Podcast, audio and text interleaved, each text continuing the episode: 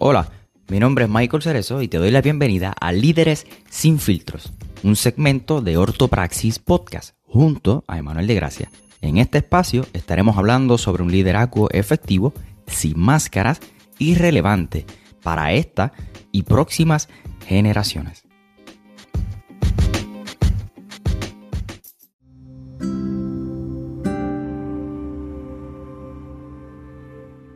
Saludos y bienvenidos a un nuevo episodio de Ortopraxis Podcast. Mi nombre es Michael Cerezo y específicamente hoy, hoy vamos a estar retomando un segmento hermoso en, aquí en nuestro canal de podcast.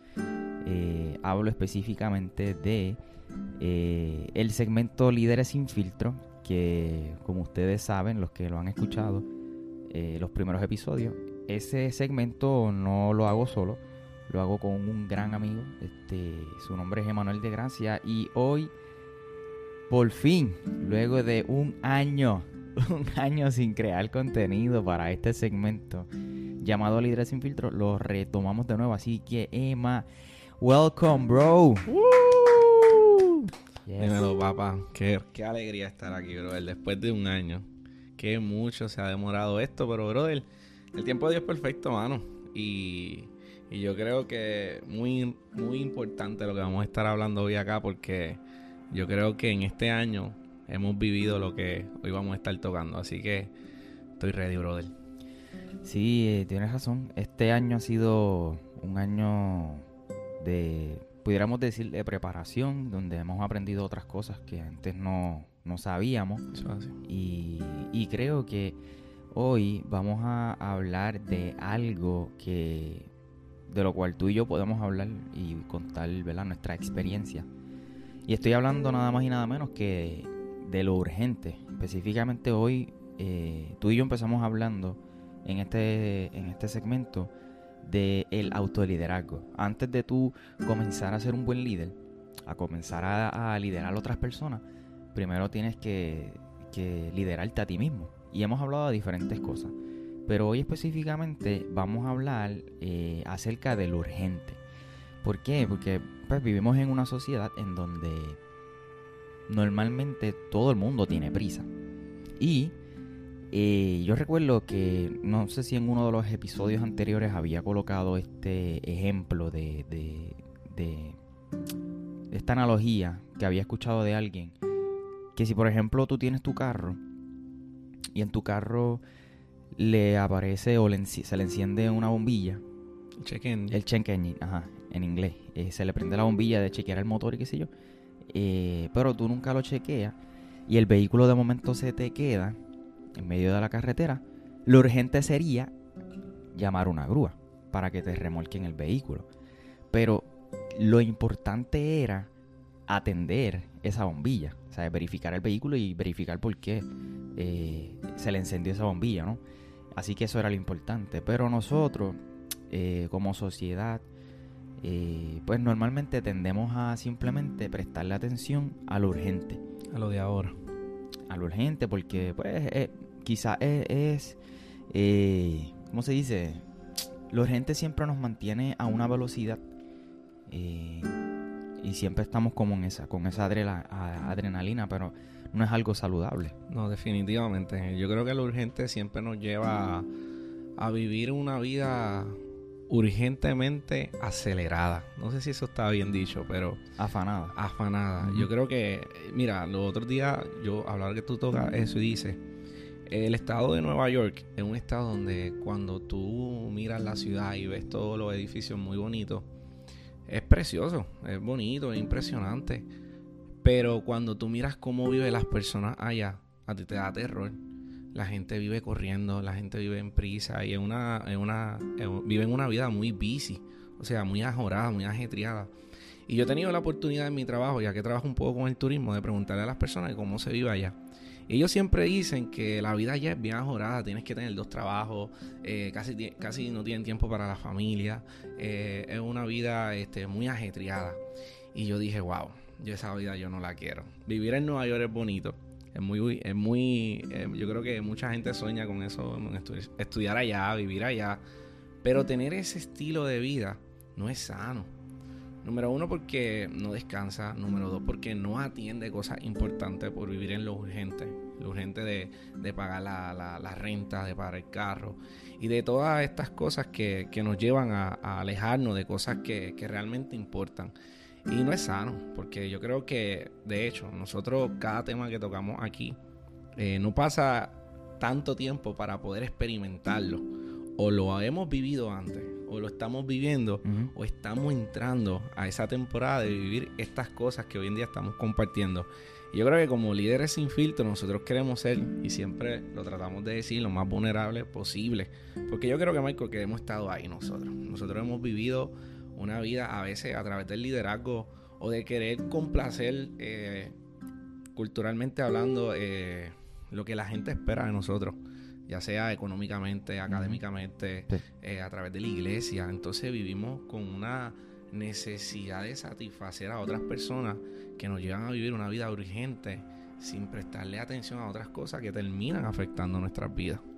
Claro, ¿no? Y, lo, lo, importante sería, pues, quizás atender esas relaciones interpersonales, ser vulnerable con tus amistades, dedicarle tiempo a tu familia. Eso sería lo importante, ¿no? Este, pero como siempre estamos atendiendo lo urgente, eh, no, no, nos...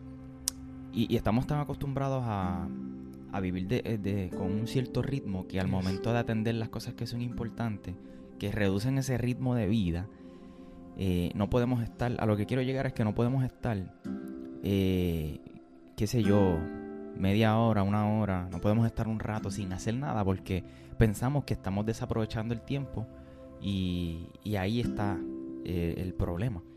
Porque una de, una de las cosas que, nuestro pastor en una de las series en la iglesia llamada con calma eh, compartía era que está bien no hacer nada. Hay que sacar tiempo para no hacer nada en nuestra agenda. Y el problema es que por lo menos yo, eh, que vivo sin duda alguna con mucha prisa y es algo que Dios me ha estado invitando a, a ¿verdad? Esa es la invitación de Dios hace un año que Dios, o dos años que Dios lleva haciéndome esa invitación, ¿verdad? Este, de vivir una vida sin prisa.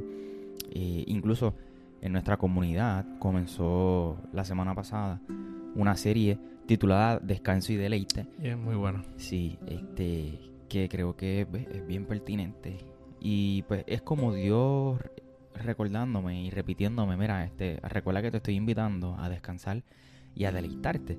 Porque en medio de lo urgente uno pierde el deleite. Sí. El deleite de vivir, el deleite o el enfoque de, de cuál es tu propósito. Definitivo.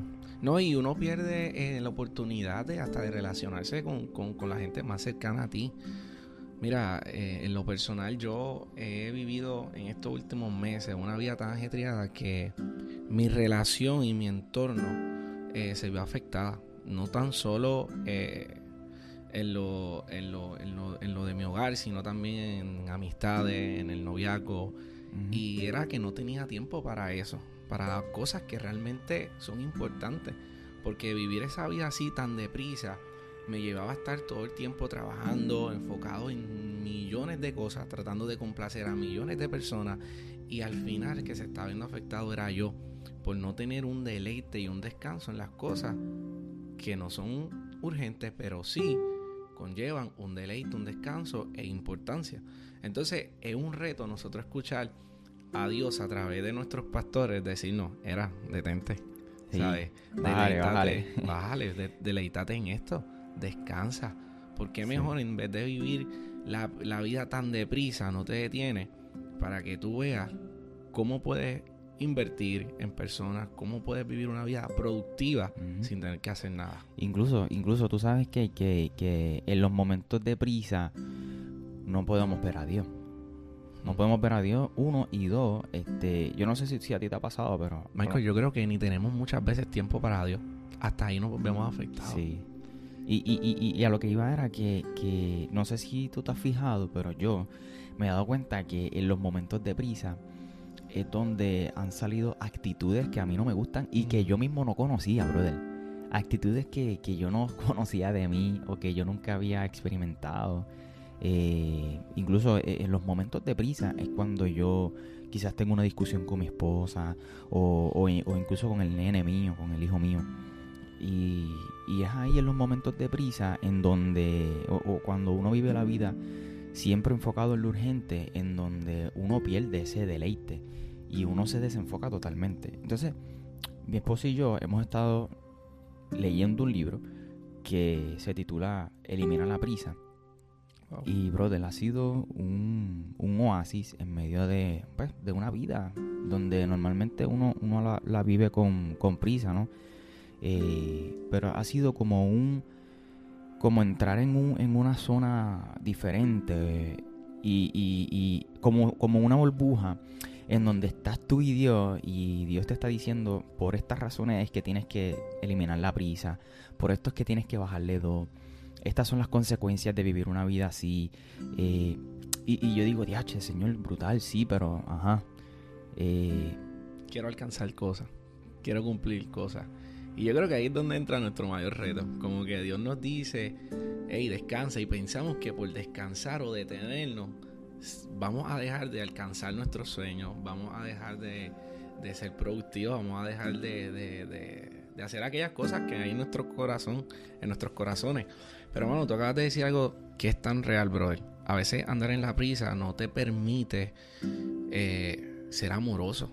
Porque vives una vida y, un, y llevas un estilo de vida tan ajorada que pierdes el amor hacia lo que hacia lo que tú realmente amas, porque tienes un afán de querer complacer tu, tu finanza, de llenar ese, ese pote, de poder cumplir con las expectativas, vuelvo y digo, porque ahí es donde nos desenfocamos. Y como tú dices, Michael, yo en lo personal me he visto ahí.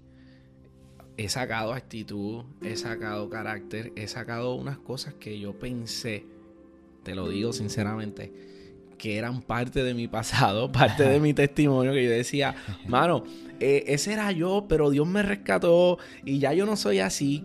Pero al verme vivir una vida como la estoy viviendo o la estaba viviendo, yo creo que actualmente todavía no le hemos bajado. Seguimos yo creo que en 60 millas, pero ahí vamos, estábamos en 200.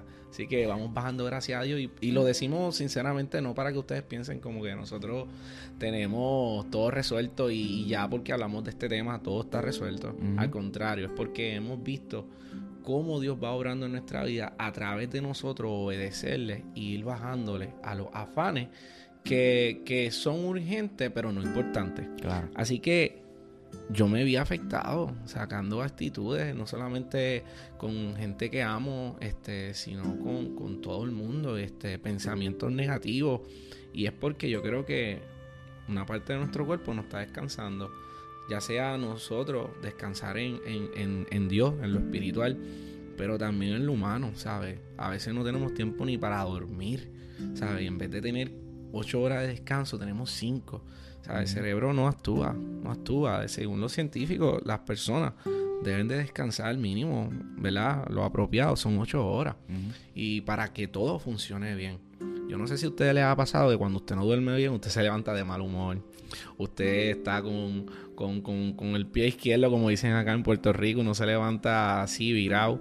Pero es por el hecho de nosotros no aprovechar cada tiempo en nuestra vida. ¿sabes? Yo creo que que, la palabra de Dios dice eso, ¿sabes? ¿Y, y, y cómo, cómo se ve esto? Eh, o sea, ¿qué dice la Biblia respecto a esto? Pues mira, hay un texto que a mí me gusta mucho y es el que he estado leyendo en ese libro que te comentaba que, que, ¿verdad? que lo comencé a leer con mi esposa.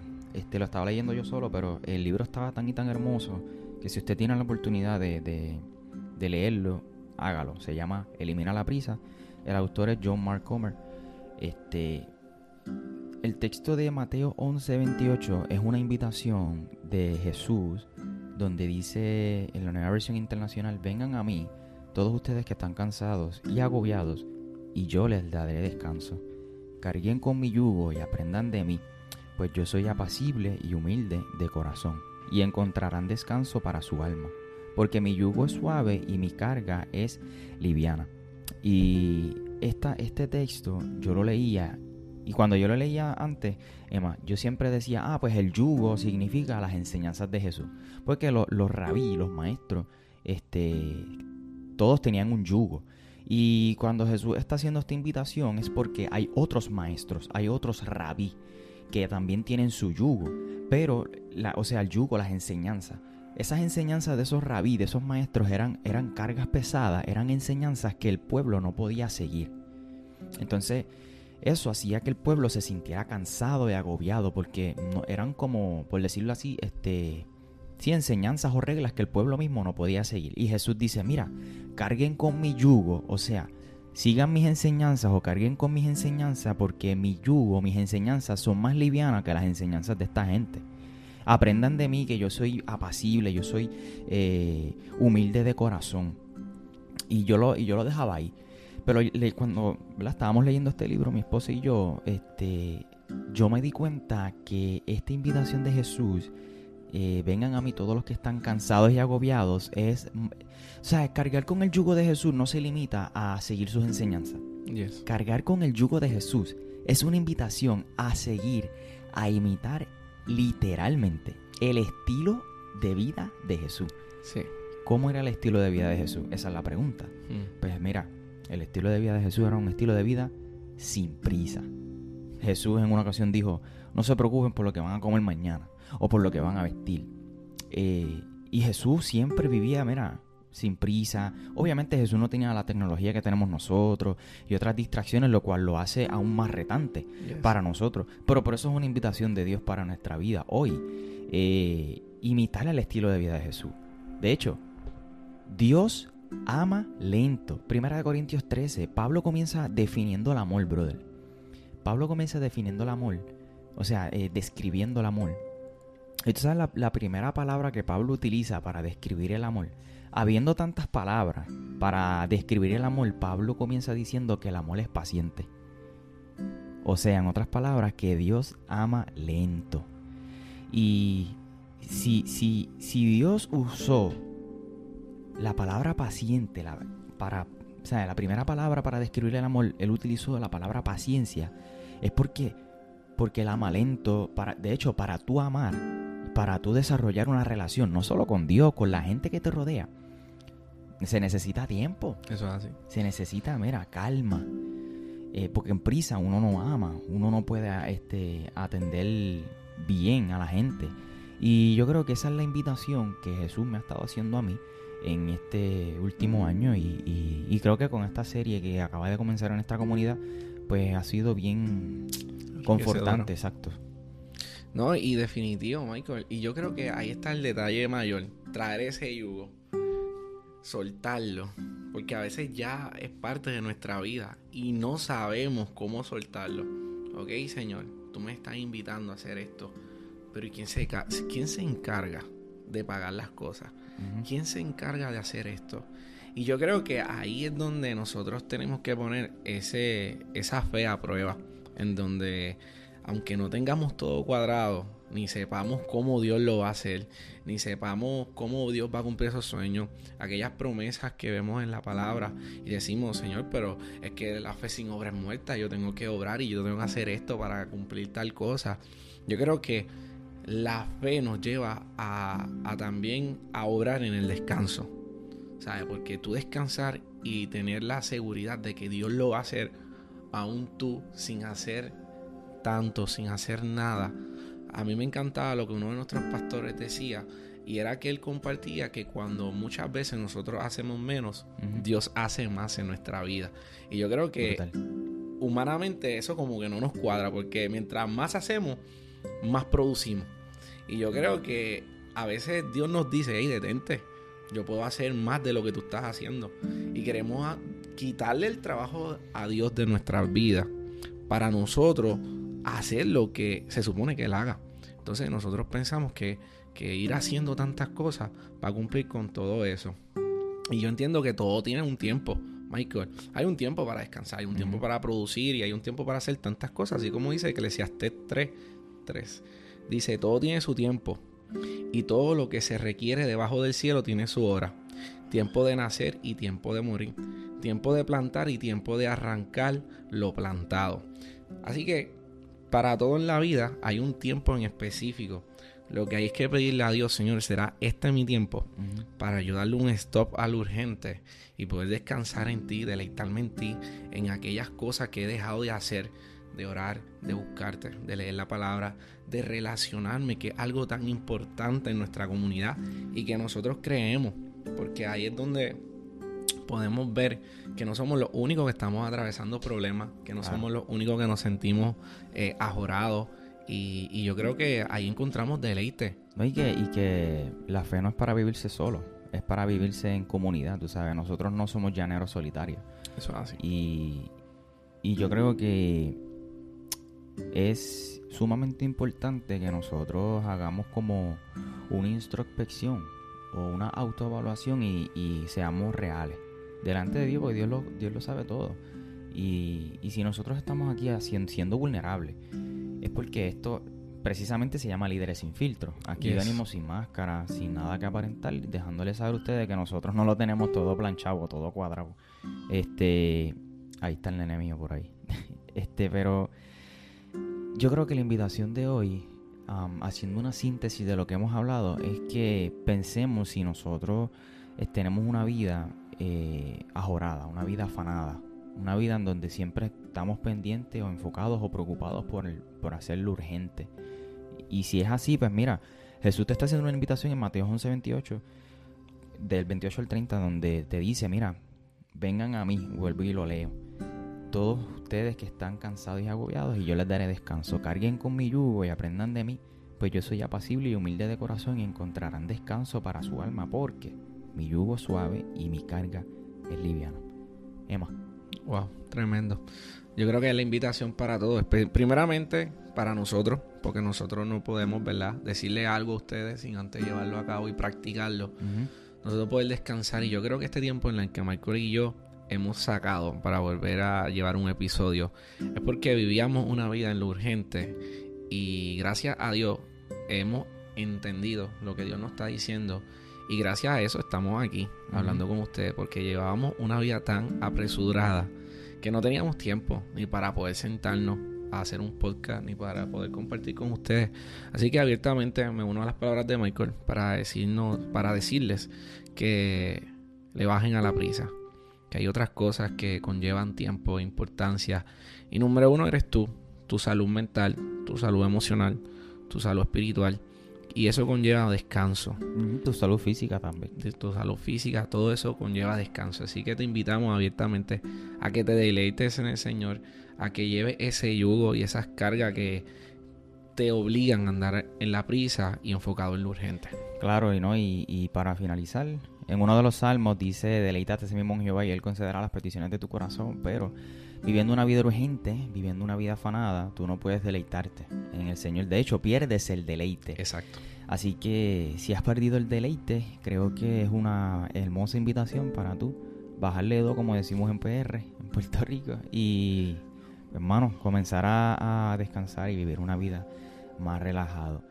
Y bueno, hasta aquí ha llegado el episodio. Para nosotros ha sido un privilegiazo poder compartir micrófono. Ahora micrófono porque antes lo estábamos haciendo este, también en vivo en diferentes redes, pero ahora nos vamos a quedar en modo podcast por el momento. Yes. Eh, pero Emma, gracias por estar aquí y compartir micrófono contigo. Siempre es un privilegio. Recuerden conseguir a Manuel en Instagram como arroba Emanuel de Gracia con doble A al final. Y lo pueden conseguir también en Facebook, Emanuel de Gracia, o de Gracia Emanuel, si no me equivoco. Eso es así.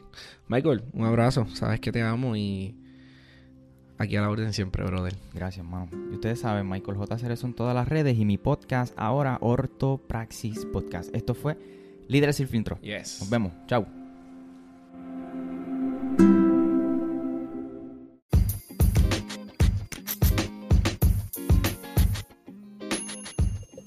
Gracias por escuchar. Si te gustó, te invitamos a compartirlo con todos tus amigos y en tus redes sociales. Puedes suscribirte, dejarnos un comentario y seguirnos en todas las plataformas digitales. A Emanuel lo puedes conseguir como arroba Emanuel de Gracia y a Michael búscalo como arroba Michael J. Cerezo. Muchas bendiciones.